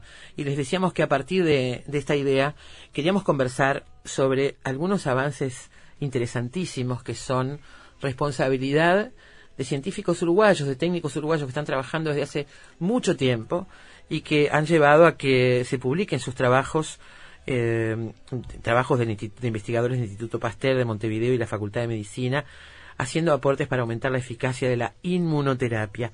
Les decíamos al comienzo que la inmunoterapia no solamente es costosa, dice en la nota publicada por Leo Lagos en la diaria, un tratamiento puede costar cerca de 100 mil dólares al año, sino que solo cerca de un tercio de los pacientes responden a la inmunoterapia. Eh, porque entonces, por ello, buscar formas efectivas y no tóxicas de lograr incentivar la respuesta inmune que ayude a destruir las células tumorales es una actividad a la que se dedican mujeres y hombres de la ciencia a lo largo y ancho del planeta. Y este es el caso de varios investigadores e investigadoras de nuestro país que recientemente publicaron en la revista Cancer Cell el resultado de sus avances sobre una molécula que se llama TMEM 176B. Así que vamos a hablar de esta molécula, vamos a hablar de células dendríticas del sistema inmune, del inflamasoma, de la proteína TMEM 176B, de los linfocitos T reguladores, de la molécula BIK8644, todo esto que suena tan árido para nosotros, vamos a tratar de comprenderlo, eh, hablando con eh, el doctor eh, Marcelo Gil. Marcelo Gil, que es integrante del Departamento de Inmunobiología de Facultad de Medicina y responsable del Laboratorio de Inmunoregulación de Información del Instituto Pasteur de Montevideo. Marcelo Gil, bienvenido, muchísimas gracias. Buenas tardes y muchísimas gracias por la llamada y por el interés en este tema. Gracias. Eh, bueno, el interés, por supuesto que todos lo tenemos, toda la sociedad lo tiene. Este, quien no, no tiene un pariente, un amigo, o lo ha sufrido personalmente, ¿no? En el Uruguay, el, el cáncer. Este, aparentemente, además, tenemos altas tasas en algunos, en algunos cánceres en particular, eh, en algunos tipos de cáncer en particular. Pero bueno, estamos trabajando y está trabajando gente en todo el mundo para lograr acercarnos este, desde el punto de vista técnico y clínico a algunas este, soluciones o por lo menos algunos caminos que nos acerquen más. Est- Esto de, que, esto de que la inmunoterapia solo es efectiva en un tercio de los pacientes que se someten a ella es todavía para los científicos un misterio, ¿no? Sobre las razones por qué esto es así. Absolutamente. eh, no se sabe con ciencia cierta, digamos, cu- cu- cuál es la razón por la que tan pocos pacientes están respondiendo. Quizás primero tenemos que jerarquizar también que en los pacientes que sí funciona ha sido un efecto revolucionario en el sentido de que situaciones que eran muy desafiantes desde un punto de vista clínico, que tenían, eh, que tienen una muy mala mortalidad, eh, eh, en ese tercio de pacientes se logra prolongar la vida de esos pacientes de manera muy significativa. Entonces, bueno, ahí hay claramente, hay varios desafíos. Ustedes nombraban recién el tema del precio. Bueno, eso como, como desde la sociedad obviamente es un tema muy delicado y, e importante. Pero bueno, eh, e- ese desafío pasa claramente también por tratar de, de poder saber cuándo funciona y cuándo no la inmunoterapia para tratar de, de- de hacer que más pacientes se beneficien de Ahora, con el trabajo de ustedes estamos un poquito más cerca de conocer. bueno, sí, fue, fue, fue un aporte en ese sentido. Aquí el, el punto crítico es que eh, no sabemos realmente cómo funciona la inmunoterapia. Es decir, hay una idea de por qué tipo de, de mecanismos puede ocurrir, pero no sabemos, hay muchas cosas que se nos escapan. Lo que sabemos es que el sistema inmune, o sea, nuestras defensas, tienen frenos que hacen que eh, la respuesta no sea muy potente y eso en realidad es una cosa útil porque esos mecanismos evitan, por ejemplo, que existan, eh, que, aparezcan enfermedades autoinmunes, cuando el sistema inmune ataca los tejidos sanos. Entonces el, el cuerpo tiene esos frenos en el sistema inmune para tratar de evitar eso y eso por ese lado obviamente es bueno. El problema es que cuando eh, crece un tumor, un tumor maligno en, en el contexto del cáncer, eh, hay eh, esos mecanismos que están eh, apagando el sistema inmune, el tumor de alguna manera los está explotando, se está, eh, está aprovechándose de esa situación y entonces la respuesta inmune que normalmente tendría que rechazar, ir a matar esas células tumorales, no logra hacerlo. Eh, el, realmente el, el cambio de paradigma ocurrió cuando los investigadores que el año pasado tuvieron el premio Nobel, eh, James Allison y Tazuku Gonjo, descubrieron esos frenos que tenía el sistema inmune y plantearon entonces que bloqueando esos frenos uno podría estimular la respuesta inmune para matar a las células tumorales. Y efectivamente fue lo que, lo que vieron en modelos experimentales, luego en el año 2010 se empezó a demostrar que en pacientes tenía eh, eficacia y bueno, eso fue un poco la, la, la historia de, cómo la inmunoterapia ha llegado a, a ser una realidad eh, a nivel clínico. Pero bueno, e- e- esa, e- esa idea de, de qui- de- de quitar los frenos, de poder activar a la respuesta inmune a través de quitar los frenos, de alguna manera es la punta del iceberg. No somos, nosotros sabemos que eso ocurre, pero ¿qué pasa más allá de eso? ¿Cuáles son los mecanismos que se prenden? ¿Cuáles son las células? Porque las células de las defensas son muy heterogéneas, hay una cantidad muy grande. Dentro de cada grupo, cada día sabemos más que hay subgrupos, entonces es una situación muy, pero muy compleja y poder entender eso, cuáles son efectivamente los actores que están jugando ese partido, eh, es muy importante para poder mejorar esas terapias. Vamos a, a mencionar algunos de estos jugadores entonces de ese partido, porque porque ahí está la, la cosa, ¿no? Este, ustedes empiezan estudiando, eh, como como todo esto empieza hace mucho tiempo, tengo entendido que en Francia, Exacto. este, ¿eh? estudiando a partir de reacciones a trasplante, ¿verdad? Exacto, porque bueno, durante nuestra etapa de trabajo en, Francia, en el laboratorio de la doctora Cristina Couturi, que es un, un laboratorio de, de- donde se estudia la respuesta inmune, pero en el contexto del trasplante. Y aquí lo interesante es que eh, el- si comparamos el, el caso del trasplante de órganos con el cáncer, son de alguna manera las dos caras de una misma moneda. ¿Qué quiero decir? De que uno, para cuando se hace un trasplante, el sistema inmune lo va a identificar como algo extra- extraño, como algo que hay que atacar, y la terapia entonces que, que realizan los médicos es tratar de controlar al sistema inmune, bajar las defensas para que el trasplante no sea rechazado. Ah, para que el sistema inmune no, no reaccione como ante un enemigo, digamos. Exacto, exacto, porque uno quiere mantener ese órgano porque había una necesidad, por eso se trasplantó. Bien. Pero sin embargo, cuando se trata de un tumor, lo, lo esperable sería que sí el sistema inmune reaccionara como ante un enemigo. Exacto, exacto, y ese es el interés terapéutico, poner todas las chances del lado del tumor, de, la respuesta inmune, digamos, para que eh, eh, esté activa y vaya y mate al, al tumor. Entonces, como, como ustedes decían recién, eh, e- esta historia de nuestra investigación comenzó con preguntas en el trasplante y es importante quizás destacar que fueron preguntas de, de curiosidad científica. Lo que nos motivaba en ese momento muchísimo era poder entender esa complejidad del sistema inmune. Y bueno, y entonces empezamos comparando trasplantes eh, que habían sido rechazados con trasplantes que no habían sido rechazados, que eran tolerados, y queríamos entender cuál era la diferencia entre una situación y otra. Y analizando esos trasplantes, vimos que había una proteína, con este nombre tan poco eh, eh, agradable que es este MEM 176B, Eh, y, tiene que esa tiene un apodo este, entre ustedes, un apodo más bastante más pronunciable, digamos, ¿no? Exacto, le llamamos TORID porque bueno porque está relacionado a la tolerancia, del acrónimo en inglés viene por Tolerance Related a- and Induced, y bueno, el nombre Torid. Torid. Torid, ahí está. Entonces, eh, nosotros vimos que esta proteína Torid estaba, eh, su expresión estaba muy alta en los, en los, en los trasplantes tolerados, y bueno, y, trabajamos en, en esa etapa en Francia caracterizando la expresión de esta proteína en los trasplantes. Pero luego mi proyecto de, vuelta al Uruguay, en la, trabajando en la Facultad de Medicina y en el Instituto Pasteur, la idea era, bueno, eh, si esto es importante para el trasplante, probablemente pueda ser un problema en el caso del cáncer. Y empezamos a analizar eh, muestras de, de tumores de pacientes y vimos que eh, en los pacientes donde había una expresión muy fuerte de torida había una mala sobrevida. Eso eh, iba en el sentido de que esta proteína podía estar generando algún problema. O sea, todos tenemos, todos tenemos que es distinta proporción de esta proteína, distinta intensidad, que es una expresión muy fuerte de la proteína. Claro, son la- las cantidades de que hay de la proteína en, en los tumores. ¿Sí? Bien. Esto se, de, de alguna manera nos puede llevar a lo que es el concepto de medicina personalizada. Claro. ¿sí? Cuando, cuando nosotros hablamos de enfermedades, en realidad es un paraguas común que le ponemos, pero sabemos que en cada individuo, por su composición genética, por sus características propias, cada enfermedad tiene un comportamiento que es único. ¿sí? Que, tiene que ver con el individuo, la genética del individuo. Exacto, Bien. exacto. Con variaciones que hay de proteínas, todos expresamos, eh, tenemos, mo- por ejemplo, básicamente las mismas proteínas, pero muchas veces hay variaciones que hacen que funcionen un poco más, un poco menos. Entonces, la constitución este, de, los componentes de nuestras células varía mucho de un individuo a otro. Entonces, cuando uno lleva eso a la atención médica, está en el contexto de lo que es la medicina personalizada, es poder saber, bueno, este paciente, qué, cómo se están expresando determinadas proteínas, cuáles son lo que llamamos en medicina biomarcadores, ¿sí?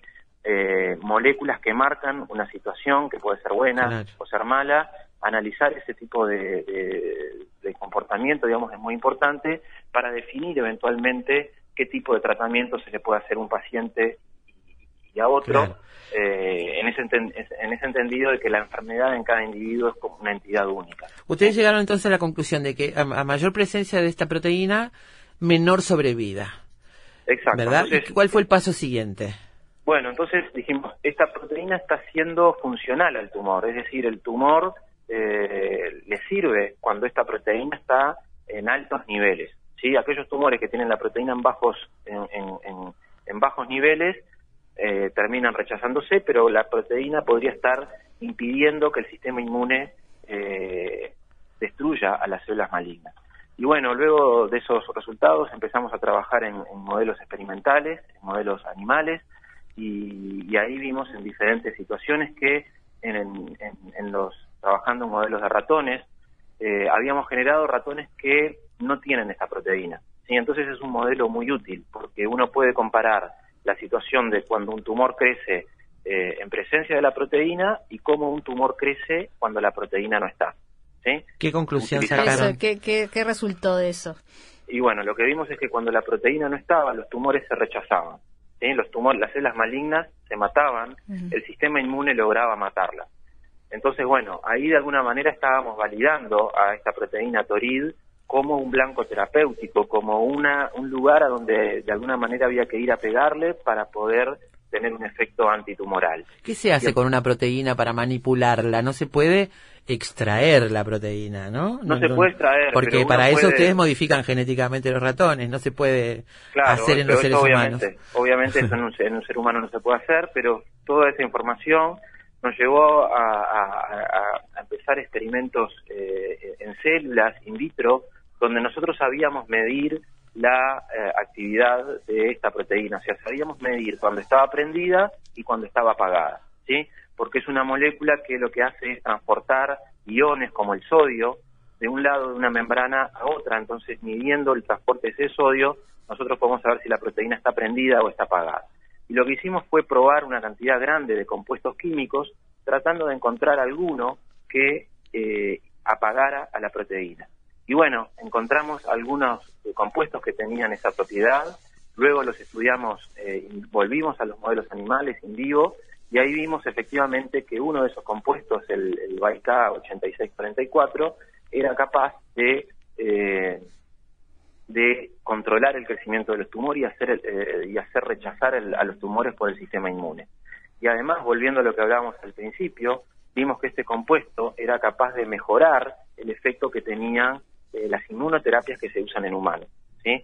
Eh, este bloqueo de los frenos que hablábamos al principio eh, se pueden usar en ratones también y hay un efecto que es bastante parecido al que se observa en humanos, en el sentido que hay alrededor de un cuarto, un tercio de los ratones que responden y otro que no.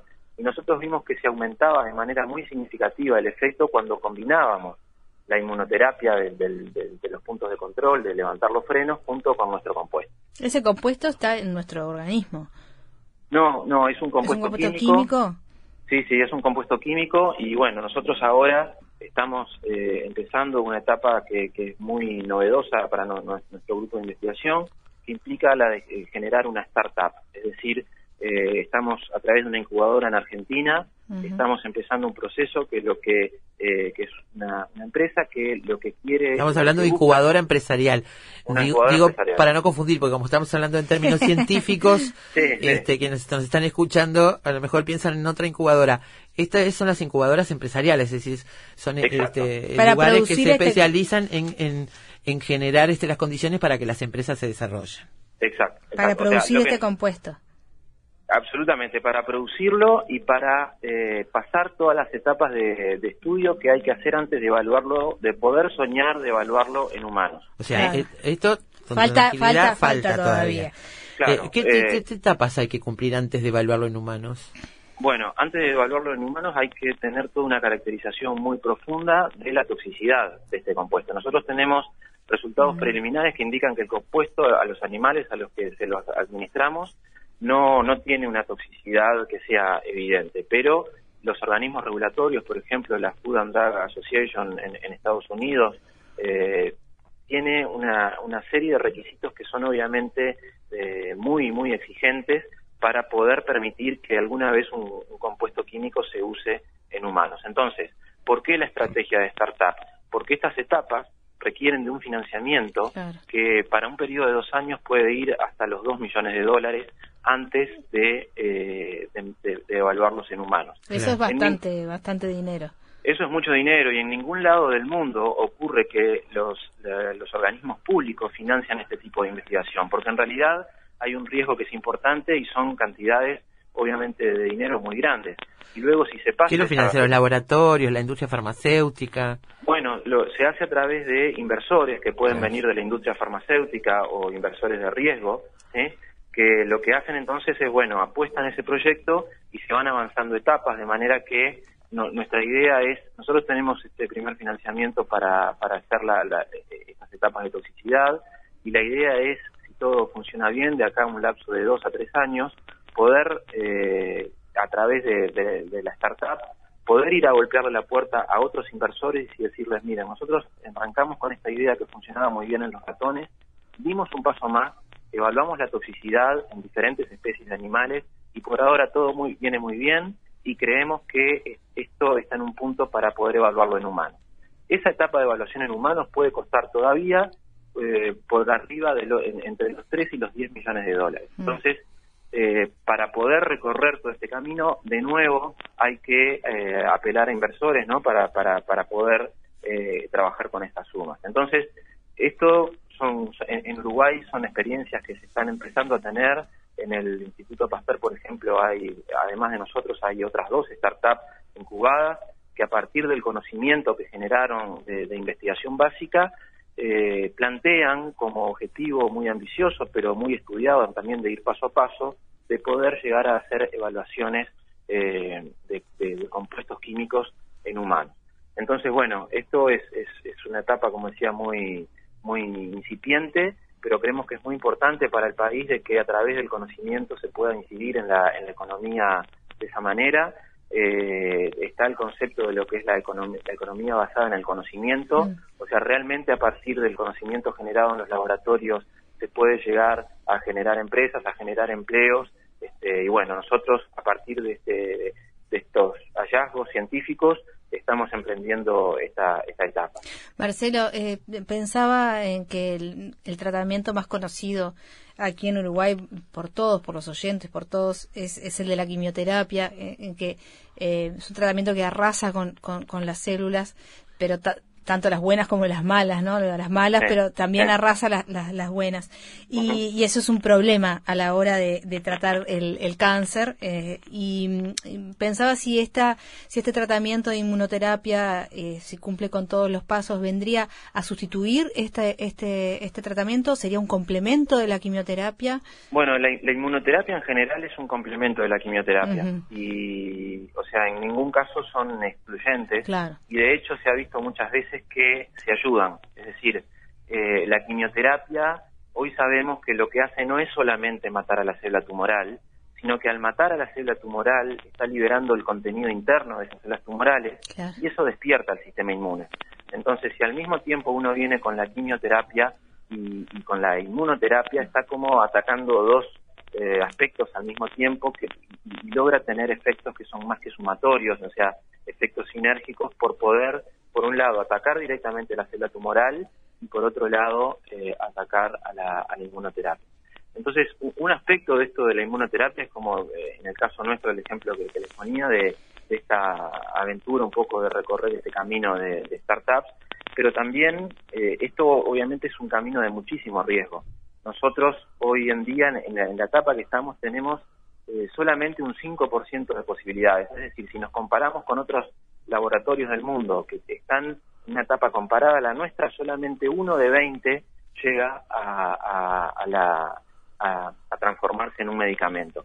De todas maneras, nosotros creemos que, aunque esto hay un riesgo enorme, es importante recorrer este camino para formar gente en, en este tipo de, de investigación, para ir generando conocimiento y bueno, y es como... Porque además, el- digo, si, si, si partimos de la base de que todavía es un misterio por qué solamente un tercio de los pacientes sometidos a inmunoterapia este, tienen éxito, resultados favorables, si quedará camino por recorrer en este campo, además de perseguir la fabricación de un medicamento, en el medio hay, una- hay todo un campo para, para profundizar el conocimiento que puede derivar incluso en otras cosas, en otros Absolutamente. tratamientos. ¿no? Y, y como ustedes saben, muchas veces se hace una división que es bastante artificial entre ciencia básica y ciencia aplicada. Entonces, aquí realmente hay un diálogo permanente entre Claro. lo que podemos llamar básico y aplicado. Por ejemplo, nuestros eh, todos estos resultados nos han llevado a nosotros también a pensar que hay otros componentes del sistema inmune que no estaban participando y estamos trabajando muy activamente eh, en un proyecto actualmente para poder demostrar de que esos otros eh, actores también están jugando, lo que nos permita ir a- acumulando conocimiento. Entonces, eh, por un lado tenemos el interés de poder avanzar en estos aspectos aplicados, de poder evaluar la toxicidad con la eventualidad de ir a evalu- evaluarlo en ensayos clínicos, pero obviamente que nuestro traje de científico no nos lo sacamos, sino que toda nuestra curiosidad eh, sigue lo que completamente intacta y queremos entender eh, de base cuál es el, el mecanismo que está atrás de todo esto, porque no- realmente no es menor, como decía al principio, probablemente la explicación de que no podamos hacer que este tratamiento funcione en todos los pacientes es que no conocemos bien cómo funciona. Claro. Claro. Entonces, entendiendo mejor cómo funciona es eh, es un círculo virtuoso, ¿sí? que, que finalmente pueda llegar a, a- Claro. a- a impactar en, en los pacientes. Entonces, Ustedes eh, analizaron, pa- eh, yo estoy pensando en el final del camino, suponiendo que este camino que ustedes tenga éxito, que consiga la financiación, que, que, que supere todas las pruebas y se transforme en un medicamento.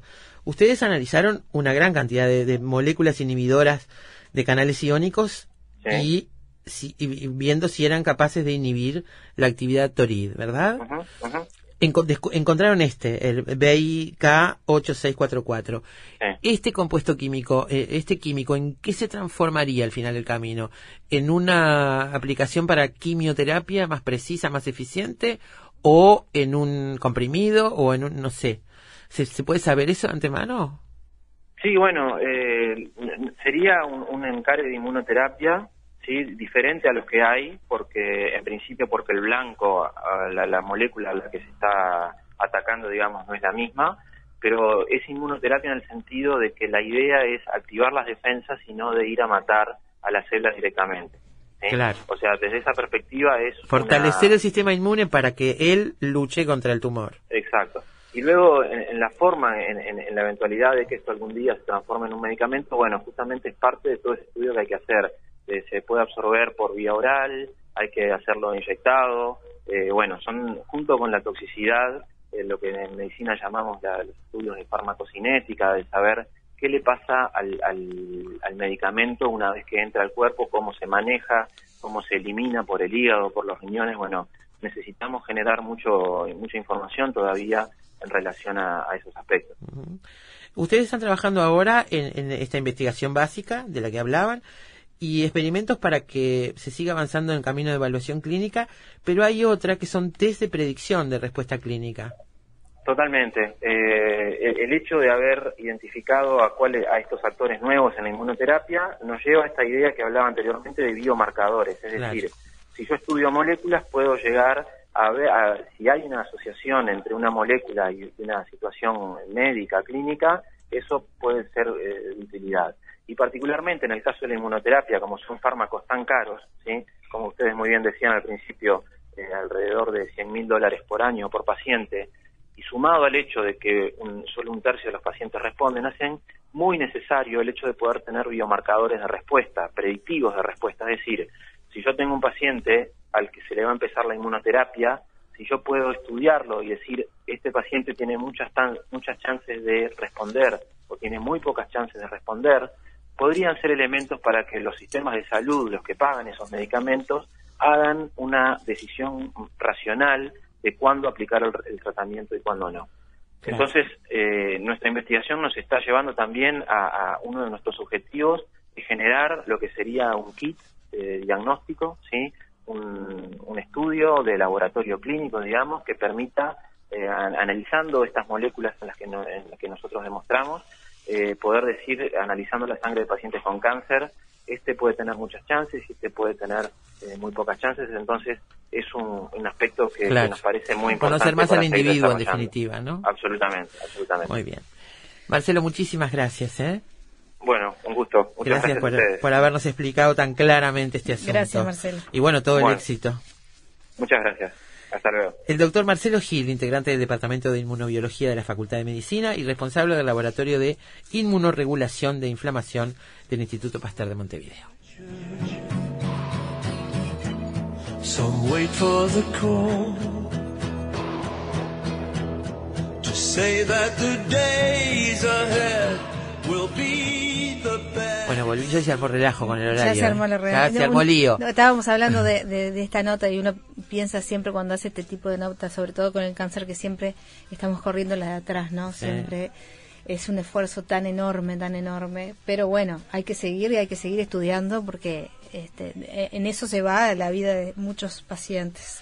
Por suerte hay mucha gente estudiando estas cosas en el mundo y Cada nuestros científicos están ahí Sí. también este con estos con estos éxitos, estas publicaciones que son las que después hacen que se pueda conseguir esos inversores de riesgo Por para, para poder trabajar, ¿no?